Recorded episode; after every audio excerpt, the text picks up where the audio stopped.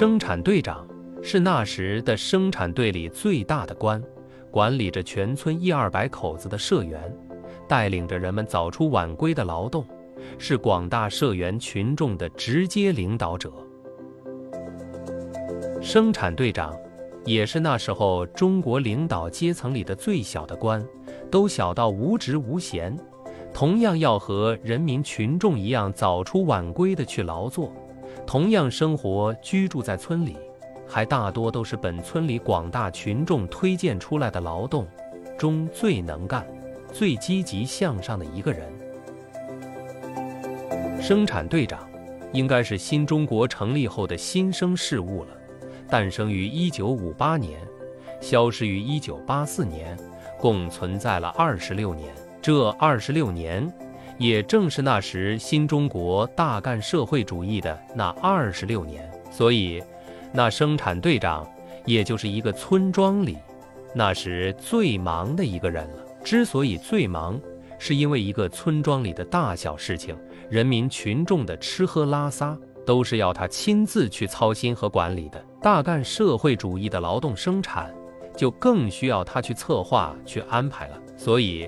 这样的兵头将尾的一个生产队长，在那时也就不是一般的忙了，常常都忙得走起路来都是大步流星的。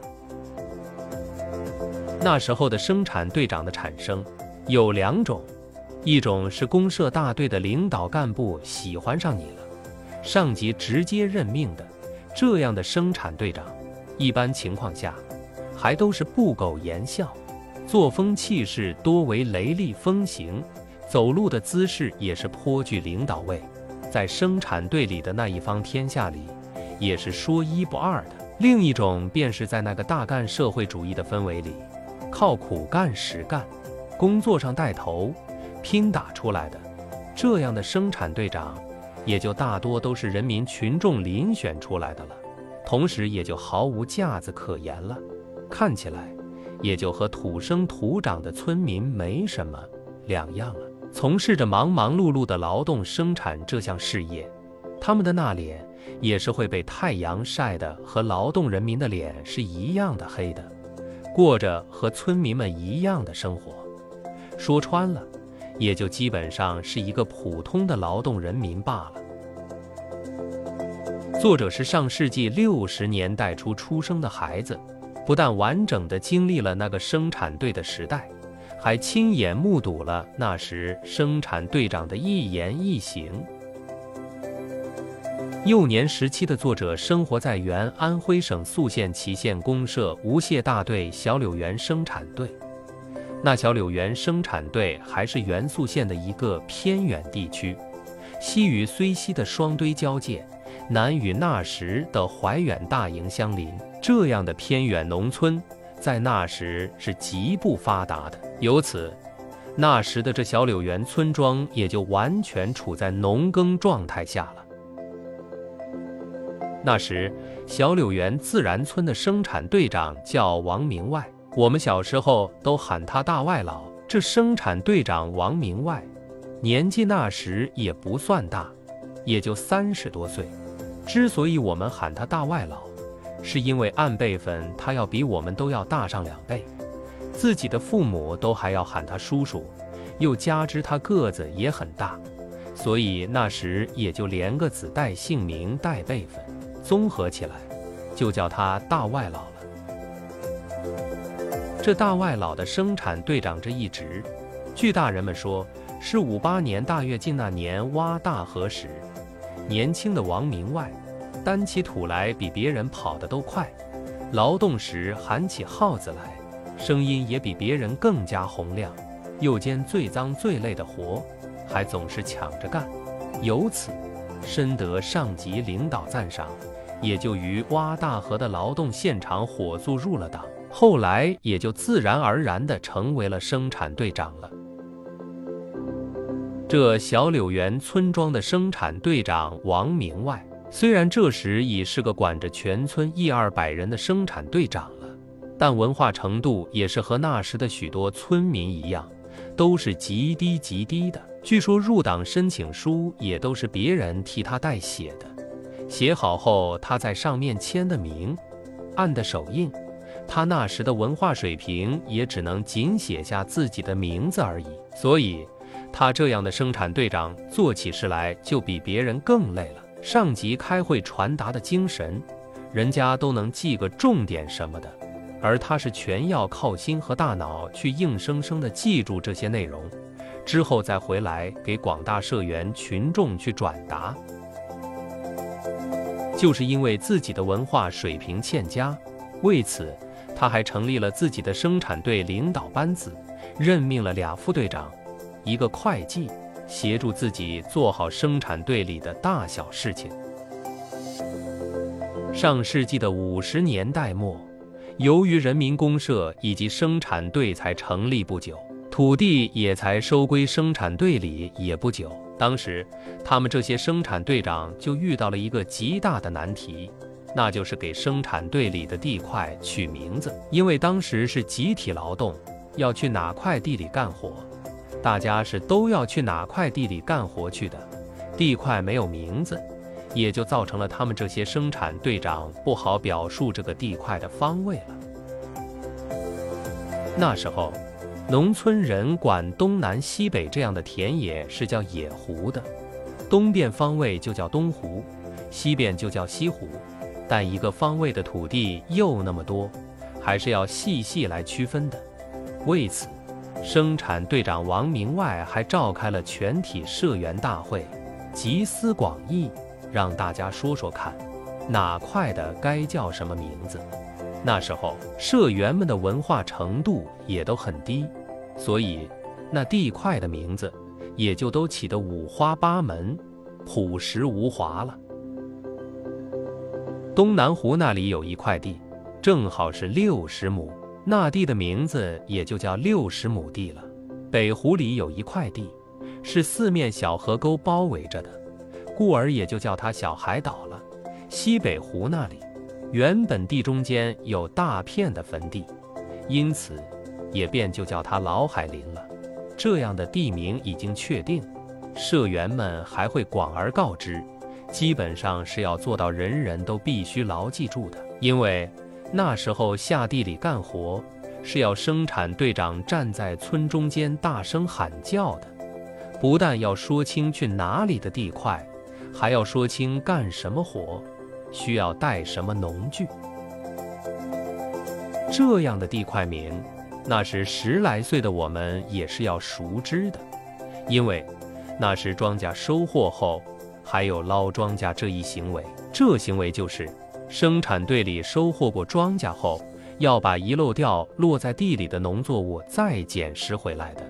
这些捡拾的农作物往往还都是归个人所有的。那时候人们的口粮还都是比较紧张的，所以。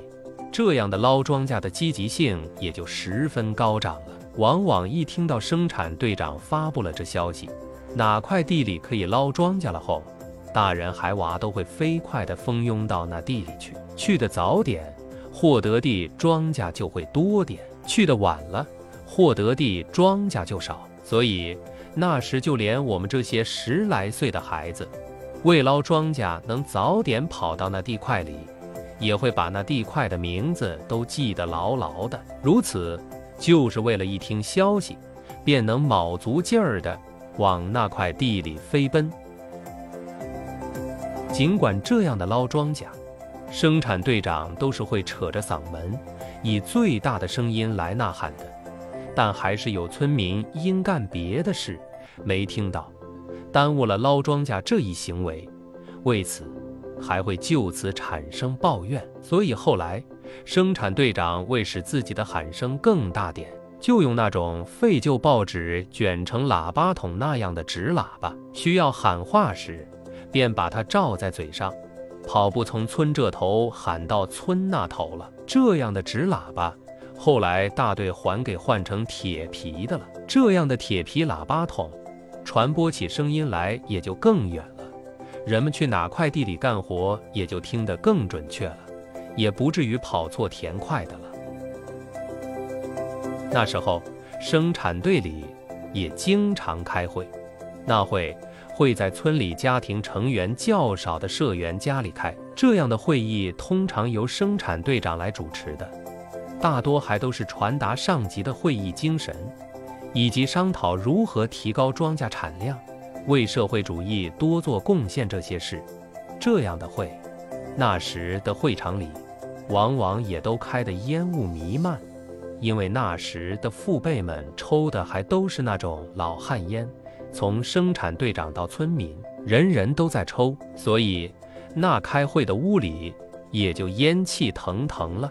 这时去喊父辈吃饭的我们，也都是站在门外喊的。进那屋里去，是都会被那烟雾呛得受不了的。生产队长还是那时社员们分口粮食的掌秤人。那一杆大杆秤，抬秤的是社员，移动秤砣地，往往就是生产队长了。那时候，给政府交公粮，就更是一个村庄里的头等大事了。早在交公粮的前几天，人们就会把要交公粮的粮食，仓库里扛出来，打麦场上再晒一遍，尽量做到把那些公粮弄得干干净净。这时的生产队长也会一遍一遍地往政府粮库跑，确定交公粮的日期以及场地后，之后再把要交的公粮用口袋码在牛拉大车上，还是由生产队长带领去交公粮。由于那牛拉木轮大车速度很慢，这交公粮尽管都是早早就起身去了，往往却也要天黑才能回来。那时候的农村，由于农业机械还没普及，凡事都是要靠人们体力去劳作的。虽然皖北地区的季节里有农忙和农闲这两个季节，但由于那时候人们大干社会主义的积极性都十分高涨，农闲也是闲不住的。一般情况下，冬天农闲里都是会去挖大河的。这挖大河的领任务，分河段这事。又是生产队长的分内事了。领来任务后，社员们就会套上牛拉大车，拉上挖河工具以及生活物资，奔赴工地。这大河，往往还都是一挖就是一整个冬天。这样的挖大河，也是那时的大事情。那事情都大的，从上到下，人人都是会去认真的对待的。那时。挖大河时，生产队里还会管饭，所用的面粉也是由生产队长来安排赋闲在家的母亲们磨出来的。所以，那大车里装载地，也就还有米面油盐这些生活物资了。这些物资，就自然还得都由生产队长来亲自筹备了。那时候，十来岁的我们就由衷地感觉到。这些父辈们都是身强力壮的，是都有着无穷无尽的力气的，走路大步流星，自不必说，干活更是生龙活虎。冬天里，如果上级没有分配挖大河的任务时，赋闲在家的大人们，这时就会在生产队长的统一指挥下，去大田地里去挖那种田间的台田沟了。那台田沟。很泽，也就一米多宽，大半人身。但一块大田地里，往往都是会挖出好几条这样的小沟地，主要是留作渗水泄水用的。挖这样的台田沟，那时还有说法，叫兴修基本农田水利建设。这样的新兴用语，十来岁的我们是不会在意和关注它的。但这小台田沟。在那时的我们看来，好像就是专门为我们这些孩子来挖的了。因为有了这些小台田沟在那里，我们再去偷生产队里的甜瓜和花生时，就能从这台田沟里运行到那瓜地的中间了。偷好瓜后，再顺着这台田沟里来逃跑。由于这台田沟为我们偷生产队里的甜瓜提供了大大的方便。所以偷到后来，也就忘乎所以，胆子越来越大了。不单只偷自己村里的甜瓜了，就连附近村庄的甜瓜，往往也会去偷了。自己村庄的生产队长，对我们这些偷甜瓜的调皮捣蛋的孩子，都是会网开一面，睁一只眼闭一只眼的。但别的村庄的生产队长就不会顾及这些了。他们甜瓜被偷了后，往往还会去我们的学校去找我们的老师，汇报我们的恶劣行径。所以那时，我们偷了人家甜瓜后的那几天。都是要时刻紧盯着学校教室外面的情况的。只要发现有同村同学被罚在那教室外面站着了，这时我们是绝对不敢再去学校上学的了，都是会背着个书包，迅速逃离学校，跑到旷野和沟里一蹲就是一半天。那时候我们还管这一不良行为就叫逃学。那时候。由于那生产队长都是本村土生土长的一个人，所以对本村的基本情况都是了如指掌的。又加之小柳园村的生产队长的辈分又高，故而夫妻间生气闹矛盾这事也就都是去找他去给辨别是非了。那时候还有回娘家这一说法，就是夫妻俩生气了，女的气的回到娘家那里去了。这时，生产队长还会压着你去到那女的娘家，去给那娘家人去赔礼道歉，也就是由那生产队长去给那娘家人说上一箩筐的好话，当着人家娘家人的面，再把你臭骂一顿，之后承诺保证今后从严管教你这个不懂事的本村社员，这样。那回娘家的女的也就会不计前嫌的再回来了，一天乌云也就就此烟消云散了。所以，那时候真正离婚的家庭也便就少之又少了。那时候，小柳园村庄的生产队长王明外和我们父辈差不多大，所以他家的孩子也和我们是同龄人。早在四五岁懵懵懂懂时。就在一起玩的玩伴了。生产队长的孩子叫毛尼，关于为什么叫毛尼，谁也说不清楚。因为那时候大人给孩子起奶名，都是随心所欲，想怎么起就怎么起的。那时家里的大人经常告诫我说，不要和那毛你骂架打架，论辈分，你还要叫他小叔拿。那时候由于实在太小。感觉到大人说的话就是对的，于是也就对那生产队长的儿子说：“俺娘说了，咱俩不要打架，我还叫你小叔呢。”本来四五岁的孩子说这话也是不懂话里意思的，偏偏那生产队长的儿子的反问，就让作为孩子的我更懵懂了。你叫我小叔，那我叫你什么？难道叫你小老爷吗？就是这样俩不懂事的孩子，上世纪的一九七四冬天，十来岁的我们却干件天大的坏事。那时候的冬天，顽皮的我们实在无事可做了，于是便偷了家里的手电筒，夜里去捉麻雀玩。那冬天里房檐树上的麻雀，夜里手电筒一照，是动都不会动的，任凭你用手抓它，或是用竹竿把它打下来。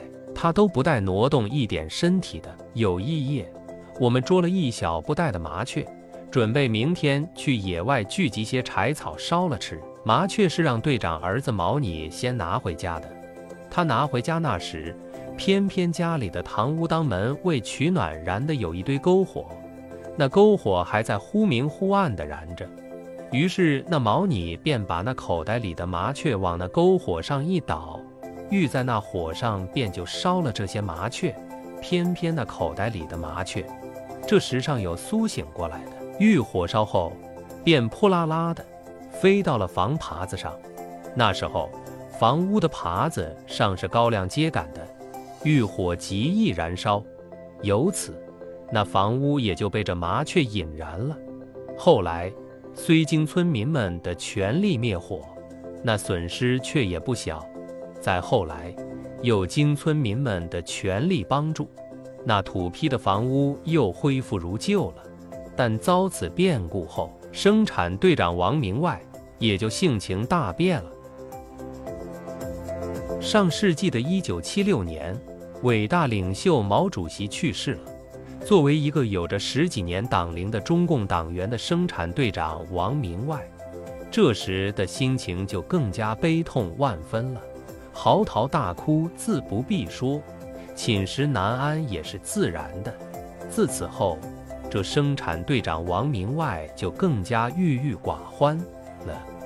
那洪亮的大声音也比以前低沉了很多，喊群众们干活的这事。很多时候也都是由副队长去进行了。上世纪的一九八四年，随着包产到户的普遍实行，生产队也就自然而然的消失了。土地分到户了，生产队里的牛马也分了。虽然那杆生产队里的大杆秤还没分，但那秤砣后来却也丢失了，生产队就此没有了。这生产队长也就自然而然跟着没有了。自此，干了二十六年的生产队长王明外，也就和大家一样了，都是村民了。为此，那时的他失落的都卧床不起好长时间。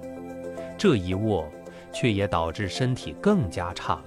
六十多岁的人，看上去倒有七八十岁的样子，就连拐棍也拄起来了。他那拐棍也还是大树上砍下的粗树枝去叶后凑合的。又后来实行了打工，小柳园村的适龄男女，能出去打工的都出去打工了，打工挣来的钱，也把自己的房子都旧貌换新颜了。老生产队长王明外，依然还是那三间土坯房，只不过那房墙的接地处。被镶嵌了几圈青砖而已了。这时，拄着树枝拐棍的他，身体似乎比以前也好了点了，以至于都好到能拄着拐棍到野地里去转悠了。但这时他转悠的那地里，是肯定没有人在干活的那种地。有人干活的那地块，他是万万不会去的。如今。老生产队长王明外虽然依然还健在，也都是快年近九十岁的人了。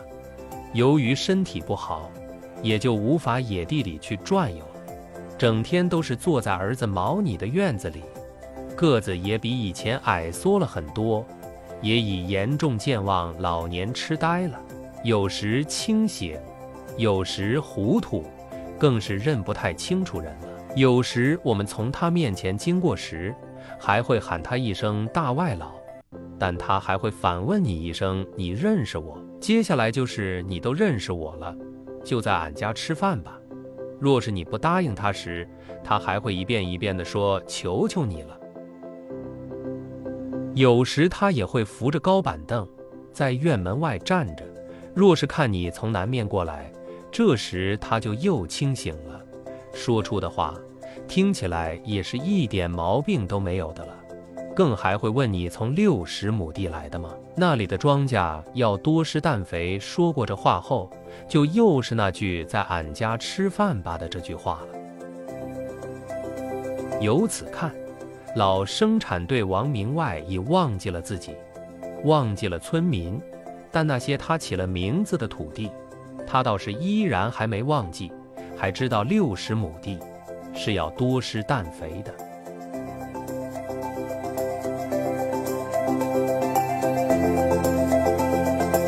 王桂田，生产队长，分享完了。